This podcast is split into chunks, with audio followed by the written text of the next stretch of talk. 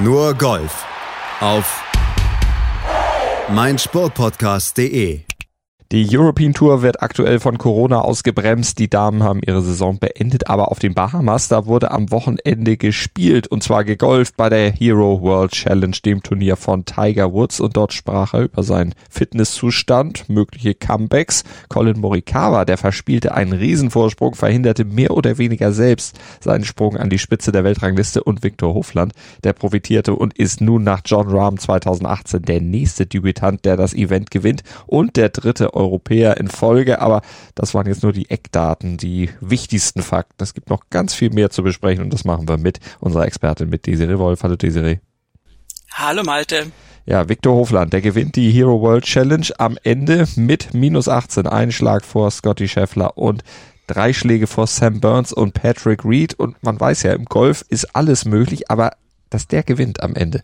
Damit hätte keiner vor der Runde wahrscheinlich gerechnet. Morikawa, der hatte fünf Schläge Vorsprung auf das Feld, Hoffland sechs Schläge Rückstand, aber auf so einer wilden Schlussrunde auf den Bahamas war sogar das möglich, dass die da tatsächlich die Plätze mehr oder weniger tauschen. Hättest du es erwartet? Äh, nein, ich habe ganz ehrlich erwartet, dass Morikawa mit ungefähr zehn Schlägen Vorsprung dann letztendlich gewinnt. Naja, sagen wir mal mit, mit sieben insgesamt und äh, sich natürlich die Weltranglistenposition einholt ähm, und jetzt auch gar nicht fahrlässig, weil man nicht wüsste, dass äh, so Sonntage im Golf auch durchaus turbulent sein können, sondern weil Morikawa einfach echt so eine Maschine ist. Also das ist jetzt einer der bisher hätte man gesagt, weniger anfälligen Spieler für solche Sonntagseinbrüche. Aber das ist natürlich auch eigentlich äh, idiotisch, sowas zu sagen, weil das im Golfsport tatsächlich einfach jeden jederzeit mal erwischen kann. Und jetzt war Morikawa dran. Und so leid es mir tut für ihn und für seine Weltranglistenambitionen, ganz ehrlich, das, was dann folgte, war so ein super spannendes und, und tolles Turnier, was ja wirklich total öde gewesen wäre, wenn er da vorne wegmarschiert wäre. Ähm, also er hat äh, zu einem guten Zweck sozusagen weggegeben. Vielleicht hat er auch irgendwie Geld von den Fernsehsendern gekriegt, dass er sich ein bisschen anstellt und es ein bisschen spannend macht. Nein, das ist natürlich Quatsch. Aber ähm, also dem Turnier hat's gut getan, weil da ging's auf und ab und die Führung war mal da und war mal dort. Dann war sie natürlich dann irgendwann mal bei Viktor Hofland und war auch nicht mehr woanders.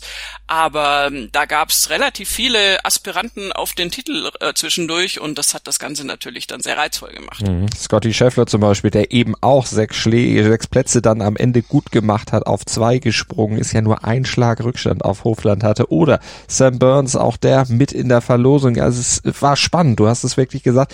Wo haben die's denn, äh, ja, verkackt will ich jetzt nicht sagen, weil ich meine, die hatten ja zum Teil eben doch, auch Rückstand. Doch, doch. doch, kann man sagen? Okay, dann, dann nennt es so. Ich wollte am Nikolaustag also nicht zu hart sein. Aber. Nein, Sam Burns würde das selbst mindestens so äh, umschreiben, glaube ich. Der hat den Hals von hier bis weiß ich nicht wohin.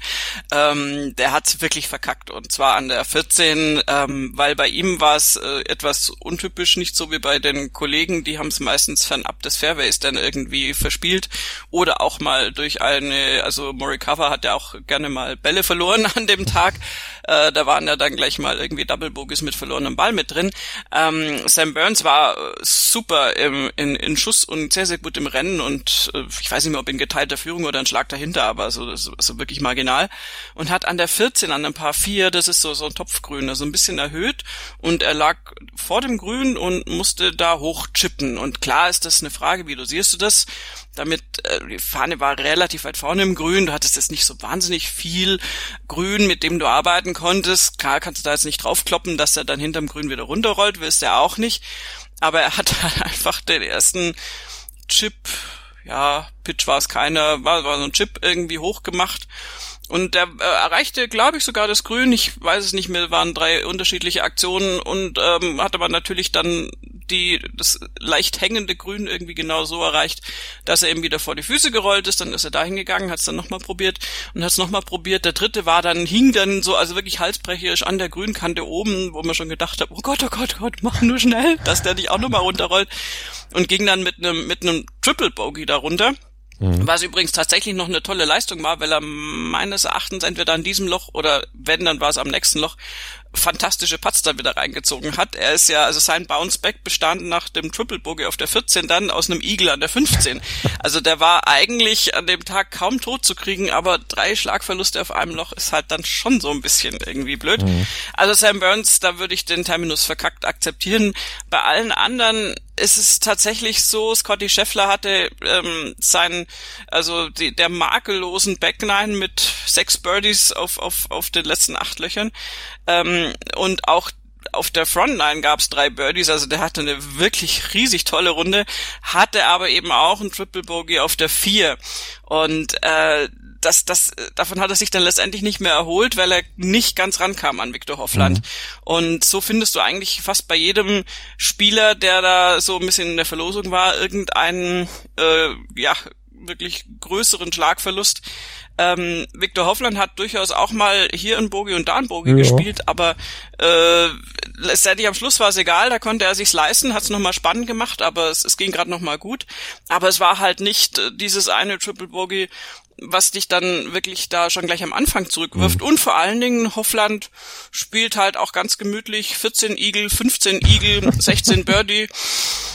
Jo. Ja, minus fünf in drei Löchern kann man auch mal machen, ne? Und dann hast du so einen Rückstand natürlich dann ziemlich leicht egalisiert. Und wenn die anderen dann eben auch noch mitspielen, dann kannst du dir so ein Finish mit Bogey Bogey 17, 18 eben dann letztlich auch leisten und hast dann einfach am Ende, na einfach so war es dann auch nicht, aber er hat dann am Ende seinen ja, dritten Turniersieg auf der PGA Tour eingefahren mit gerade mal 24 Jahren. Ja, ähm, Patrick Reed hat noch alles getan, um das zu verhindern. äh, würde man jetzt am Leaderboard nicht ganz zwingend vermuten. Er ist da drei Schläge hinter ihm mit minus 15, aber Patrick Reed war mit ihm im Flight und hat, äh, das muss ich jetzt noch kurz loswerden, weil das hat mich tatsächlich mhm. aufgeregt.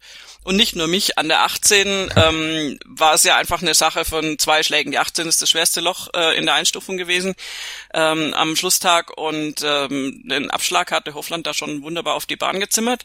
Und im Prinzip ging es darum, den zweiten Schlag, er war ja im Flow irgendwie, den jetzt noch aufs Grün zu kriegen, ohne größere irgendwie äh, Dramen und dann ist die Sache eigentlich gelaufen. Bevor er diesen zweiten Schlag aber machen durfte, hat Patrick Reed ähm, da im Off, also in, in den Waste Areas, die es da gab, also Sand und Büsche und Zeug und so, Zuschauer waren da auch manchmal, ähm, hat da seinen Ball irgendwie hingeschlagen, was jetzt aber kein großes Drama war, also das haben andere auch getan und haben dann da halt wieder rausgespielt. Ähm, es hat auch Victor Hofland getan und da halt mal wieder rausgespielt, nicht an dem Loch, aber irgendwann im Verlauf der Woche. Und Patrick Reed hat dann ein Gewese gemacht um seinen Ball und ob er den woanders droppen darf, weil ja sein linker Fuß in der Durchschwungbewegung könnte das so, so ein Plastikteil, so wie so ein Bewässerungsdeckel, was weiß ich, oh. irgendwie touchieren. Aber also, weißt du, wo ich mir gedacht habe, Menschenskinder, also auf jedem anderen Golfplatz stehst du, stehst du nur halb so gut. Und, ähm, und es ging halt um nichts mehr. Also er kam wirklich nicht mehr ran. Es ging nicht um den Sieg. Er lag da irgendwie wunderbar platziert. Er hatte auch einen guten Winkel. Also es war jetzt irgendwie, also es war wirklich, als ich den Ball gesehen habe, habe ich gedacht, ja, okay, ist doch gar nicht so schlimm. Und dann hat er da angefangen und das hat tatsächlich natürlich Hoffland auch beeinträchtigt, weil der stand dann da ewig rum ich würde nicht sagen unfroh, weil es war immerhin mhm. Bahamas. Zu aber, warm, ja. Ähm, äh, aber der, der wurde dann natürlich da auch irgendwie aus dem Rhythmus gebracht und sein Caddy ist dann tatsächlich, und das ist dann schon immer ein Anzeichen, rüber zum Rules Official, so nach dem Motto, was ist denn da? Er hat auch, glaube ich, gesagt, it's pretty straightforward, wenn ich es richtig verstanden habe. Also, was soll der ganze Scheiße mhm. ungefähr? Und dann hat Patrick Reed dann irgendwann mal gespielt und hat den dann auch schön aufs Grün gespielt, aber das war halt völlig unnötig. Und da muss ich echt sagen, also es ist halt Patrick Reed, der hat da über Jahre an diesem Nimbus jetzt gearbeitet oder an dem Ruf eher. Ähm, da unterstellt man ihm einfach auch so ein bisschen, dass er halt den anderen da noch ein bisschen ärgern will damit. Also weil es, es war so grundlos. Also ich kann es mir nicht anders erklären und denke mir dann immer so, Mann, ey, also muss das jetzt sein, oder?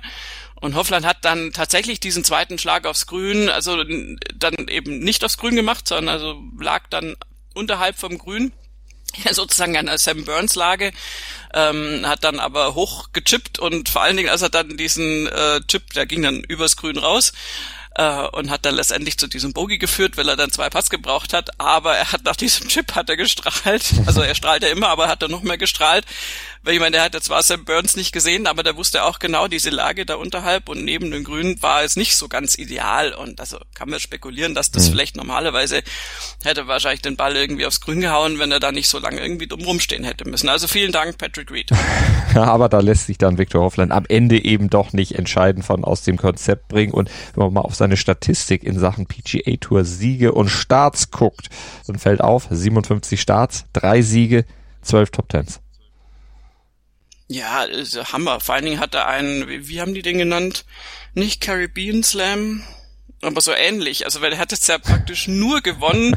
Äh, Bahamas, Mexiko, ähm, Mayacoba ist, wo ist das? Bermudas? Nee, Puerto Rico, genau. Puerto Rico, Mexiko, Mayacoba ist in Mexiko und Bahamas. Also mhm. sehr, sehr, sehr tropisch, Tropical Slam, jo, genau. Der, der so Norweger hat's gerne warm, das ist äh, klar er wurde da wirklich drauf angesprochen, ja. weil da haben die haben dann gefragt, so, ey, es scheint ja so eine Spezialität zu sein und er hat halt, äh, ja, lakonisch, wie er auch manchmal ist, hat auch gesagt, ja, er versteht es auch überhaupt nicht, weil er kommt aus einem Land, wo man sechs Monate im Jahr überhaupt nicht Golf spielen kann und wo es auch ganz andere Herausforderungen vom Abschlag gibt und wo man eigentlich sowieso gar kein professioneller Golfspieler werden kann normalerweise und ähm, er wäre jetzt auch mit diesen Grassorten da jetzt speziell äh, auf ein auf ein Dings auf ein, auf ein Bahamas, Bermudas, wo waren wir jetzt? Ich bring's immer durcheinander. Wir Bahamas. waren auf den Bahamas. Ähm, wir waren leider nicht da, deswegen habe ich es mir nicht gemerkt. So ist es. Ähm, aber da, also er hat gesagt, das ist jetzt überhaupt nicht irgendwie so, dass er da speziell gut mit zurechtkommen würde oder dass er das gut kennen würde.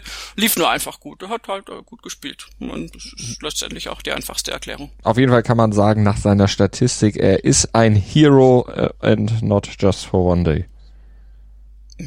Nee, es gibt jetzt ein neues Wort und zwar Victory, aber mit K geschrieben, in Anlehnung an seinen Vornamen. Das fand, fand ich kurz und bündig. Das, jo, das kannst du mal so machen. Kann er sich auch als Markenname letztlich eintragen lassen. Also von dem wird sicherlich noch ein bisschen mehr kommen, aber ich bin mir auch sicher, Colin Morikawa, den wird das jetzt auch nicht zu sehr außer Bahn werfen. Der wird dann spätestens nee. beim Tournament of Champions dann auch wieder zurück sein und da dann entsprechend wieder an seine alte Form anknüpfen. Und äh, bei ihm ist es auch echt Klagen auf hohem Niveau. Der hatte ja nun auch fantastisch fantastische letzte Wochen. Äh, ja, war ganz okay. Also das wäre jetzt echt die Kirsche auf der Torte ja. gewesen noch. Und das, äh, also er hat uns wirklich auch, oder mich zumindest ja auch zu der Einschätzung verleitet, dass ihm da auch überhaupt gar nichts zu nehmen ist. Mhm. Und ähm, aber du hast es richtig gesehen bei Morikawa. Das war einfach einer dieser Tage. Rory kennt die ehrlich gesagt leider ganz gut und auch schon in Serie, ähm, wo du einfach auch als praktisch äh, Weltbeste oder einer der weltbesten Spieler, du gehst über den Golfplatz und das funktioniert einfach nichts. Also es ist, es ist, die Bälle sind mal hier, die Bälle sind mal da, dann hast du auch noch Pech, die Putts sind auch nicht irgendwie so ganz äh, zentriert wie sonst. Also es war so, es war einfach Colin Morikawa in nicht annähernd Bestform und dann dann kannst du auf dem Platz halt auch auch nicht gewinnen und mm, und das hat man einfach auch gesehen, dass der sein sein, sein Tribut gefordert hat. Also wenn du da nicht so wie Victor Hoffland, der natürlich äh, fantastische Drive-Statistik hat, aber eben auch nicht nur Länge, hm. lieber Bryson, sondern eben auch Treffgenauigkeit, also der irgendwie über 60 Prozent Fairways trifft und und dann auch noch über 300 Yards äh, in schöne Regelmäßigkeit, dann kannst du mit dem Platz natürlich, wenn du da nicht so viele äh, Fehler machst, gut zurechtkommen. Und du musst an der richtigen T-Box stehen. Das war was, was Jordan Spies und Henrik Stenson äh, nicht richtig gemacht haben. Die waren sowieso schon ein bisschen weiter hinter dem Feld, auf Platz 19, auf Platz 20 und dann, ja, kamen sie zur 9, dachten sie, waren aber an der 17. Wie kann das denn sein? Also, also ja, die Schnappatmung hatten da auch bestimmt einige, aber. Ich habe gedacht, mich tritt ein Pferd, ey. Ich habe es nicht live gesehen, es war irgendwie entweder. Die waren auch nicht im Bild da mit dem Ding, weil waren, wollte nee, ja keiner ne? sehen. Nee, also das, das gab's halt irgendwie natürlich in so einem Schnipsel von der PGA Tour. Und äh, also das ist ja erstens ist es kurios. Ich meine, dass sowas mal passiert, es ist so, es wurde vor der Runde darauf hingewiesen, dass eben diese T-Boxen ähm, sich äh, also so fast wie vertauscht wurden. Und also mhm. das war auf jeden Fall klar. Es gab so so eine Warnung, hey, Vorsicht bei der neuen, ne? Also nicht, dass ihr zu 17 geht, die 9 ist da, die 17 ist da. Und äh, das hat man dann zur Kenntnis genommen oder auch nicht. ähm, was, also, dass es einem passiert, hätte mich jetzt null gewundert. dass das im ersten Flight passiert, also erster Flight sprich schlechtester Flight in dem Fall. Also die beiden hingen da ja auf Platz 19 und 20 rum und hatten es da, glaube ich, nicht die sonderliche Ambition, das Turnier noch zu gewinnen. Ähm, meinetwegen, also äh, Spieth hat auch hinterher gesagt, dass es äh, das einzig äh, fiese ist, dass äh, die beiden haben sie quasi dahin laufen lassen und den Fehler machen lassen und danach haben sie wahrscheinlich allen anderen gesagt, hey, oh, Vorsicht, da das ist schon zwei anderen passiert, also hier ist die T-Box so ungefähr. Also hat er gesagt, ich weiß nicht, ob das wirklich so passiert ist. Hm. Ich verstehe es halt nicht erstens alle beide und zweitens äh, waren die Caddies da dabei irgendwie? Hat da irgendeiner sich vorher da irgendwie mal Kunde gemacht? Das ist zwei. Noch dazu jetzt nicht irgendwie äh, von einem Weltranglisten Platz 250 unerfahren mhm. Spieler, sondern zwei der Top-Spieler in der Welt. Beide Caddies auch versagen. Also dass keiner gemerkt ja. hat versteh's nicht. Ich, ich glaube, das nicht. hängt noch mit was anderem zusammen. Die waren eben sowieso schon quasi down and out und mit den Gedanken wahrscheinlich schon ganz woanders. Und sie sollen ja den Rules Official auch gefragt haben, sag mal, können wir nicht einfach hier jetzt nach neun einpacken und zack, weg. Wir sind dann eben 19. und 20. Da sind wir sowieso, ist doch völlig egal, ist doch ein Charity-Event hier. So haben sie, glaube ich, gedacht. Dann hat ihnen der Rules Official aber erzählt, ja Leute, aber es geht hier ja auch noch um Weltranglistenpunkte. Also von daher so was einfach können wir hier jetzt auch nicht machen. Und ich glaube, dann haben sie erst angefangen zu denken. Also die waren wahrscheinlich auch sehr mit was anderem beschäftigt, gedanklich, als sie diese Schlussrunde da in Angriff genommen haben und waren sich ja der Tragweite gar nicht bewusst. Also wahrscheinlich hätten sie jedes andere Turnier dann konzentrierter auch begonnen, aber hier war es eben eh schon oft vorbei. Ja, es ist auch Stenson in Reinform. Äh, das, das sagt, hey, können wir nicht einfach aufhören und wir gehen zum Flughafen und gut ist. Also das ist ein purer Stenson und Spieth hat ja bestätigt, dass Stenson das so gesagt hat, finde ich wahnsinnig lustig. Und ein Kommentator hat auch tatsächlich dann irgendwie gesagt, ähm, so von wegen, er hat lustigerweise nicht The Iceman gesagt, sondern The Chili One oder sowas. uh, the Chili One is getting pretty hot right now, perhaps. Oder irgendwie so war es. So nach dem Motto, Stenson regt sich auf und erhöht so seine Körpertemperatur. Mhm. Äh, man weiß es nicht. Aber es war natürlich irgendwie so, also das war ja so, bevor irgendwie alles mhm. andere Interessante ja, ja. losging, denkst du so, what? Jetzt spielen wir schnell vorbei und dann ist gut. Dann sind wir, sind wir fertig und waren am Ende dann ja auch wirklich 19. und 20. sind ja dann auch Platzierungen, die erstmal okay sind, aber wenn man weiß, es waren nur 20 überhaupt im, am Start, dann relativiert sich das Ganze. Da werden die beiden sicherlich auch schnell äh, ja, den Mantel des Vergessens drüber decken. Ähm, Tiger Woods müssen wir noch besprechen. Natürlich der Mann, der das Turnier gehostet hat, der Mann, der überall eigentlich war bei diesem Turnier im Fernsehen, auf der auf dem Platz bei der Siegerehrung und sowieso ja Gesprächsthema, nachdem er neulich dann schon mal öffentlichkeitswirksam ein paar Bälle geschlagen hat. Comeback war auch ein Thema. Er sagt aber nicht zu schnell. Also es wird noch ein bisschen dauern. Ja, wobei, also, also das Interview gegeben hat, habe ich dann auch gedacht, naja, der wird schon wissen, was er sagt, aber Woods ist natürlich auch äh, Zeit seines Lebens drauf trainiert mit vielen Worten gegebenenfalls auch mal nichts oder wenig zu sagen, um nicht zu viel äh, preiszugeben. Also ganz ehrlich, ähm, der hat da also bei jeder Gelegenheit irgendwie Bälle geschlagen, war da auf der Range, war während der Schlussrunde auf dem Putting Green, aber also auch mit mit Driver dann, gab mhm. jetzt auch Videos von ihm mit Driver und das sieht schon so ziemlich nach Golf aus, also vorsichtig formuliert. Das ist jetzt vielleicht noch nicht so mit Full Impact, weil er jetzt den, seinen Körper noch nicht voll belasten kann, aber also es ist definitiv krass viel mehr, als ich vermutet hätte nach diesen neun, wahrscheinlich sind es inzwischen zehn Monaten. Ähm, hm. ne, es sind immer noch neun Monate. Aber wie auch immer, Februar, also jedenfalls ja, im selben Jahr noch äh, da jetzt irgendwie sich da hinzustellen. Also klar, er wird äh, nie wieder da einen vollen Schedule spielen können und er muss da jetzt haushalten mit seinem Körper. Das ist allerdings ja auch gewohnt. Äh, insofern ähm, wird er da hoffentlich jetzt auch nicht überziehen. Das hat, ich hatte fast den Eindruck, so nach dem Motto, jetzt lass halt mal, setz dich doch mal hin und guck den anderen zu. Ähm, aber der ist, äh, der ist, äh, das ist Tiger Woods irgendwie. Ich glaube, mhm. du kannst den nicht hinstellen und der spielt dann nicht Golf. Und ähm, also gerüchteweise vermutet man ihn ja schon wieder bei der Vater-Sohn-Challenge mhm. da, die jetzt noch in dem Monat stattfindet. Das weiß ich jetzt noch nicht. Ähm, es war so eine, so eine, so eine, so eine Voraussage der, der Golf Channel Kollegen. Okay. Aber ich glaube, dass Woods da einfach drauf hinarbeiten wird. Der hat ja selbst praktisch gesagt, so ein bisschen Ben Hogan-mäßig, er wird halt sehr reduziert dann auftreten und jetzt nicht jedes Turnier spielen können, aber versuchen sich praktisch punktuell mhm. dann entsprechend gut in Form zu bringen. Die sind da ziemlich sicher, dass er da aufziehen wird, also warten wir mal ab, sind wir natürlich sehr gespannt. Aber wenn wir jetzt nochmal auf das Leaderboard gucken, Hoffland, Scheffler, Burns 24, 25, 25, Tiger Woods 46. Ist der Zug für die alten Säcke auf Dauer nicht abgefahren im Moment? Würde man das nicht so sagen? Klar, sie können immer noch mal punktuell für Highlights sorgen, was Tiger dann ja auch will, aber so, so dauerhaft die Mitzwanziger sitzt im Moment, oder? Der Trend geht dahin. Der Trend geht zum Mitzwanziger, ja. Ähm, definitiv richtig und ähm, also sagen wir mal so, Tiger ist da jetzt bei seinem eigenen Turnier durchaus vor Augen geführt worden, nicht, dass er das nicht schon vorher gewusst hätte, äh, was da die jungen Hüpfer da einfach äh, abzuziehen in der Lage sind. Also da geht's ja dann auch tatsächlich um äh, zum Teil auch um, um, um Kraft. Also jetzt mhm. gerade Scotty Scheffler und Victor Hoffland sind nicht umsonst da jetzt ganz vorne gelandet. Bryson mit seinem Konzept hat da jetzt irgendwie nicht so wirklich reüssiert.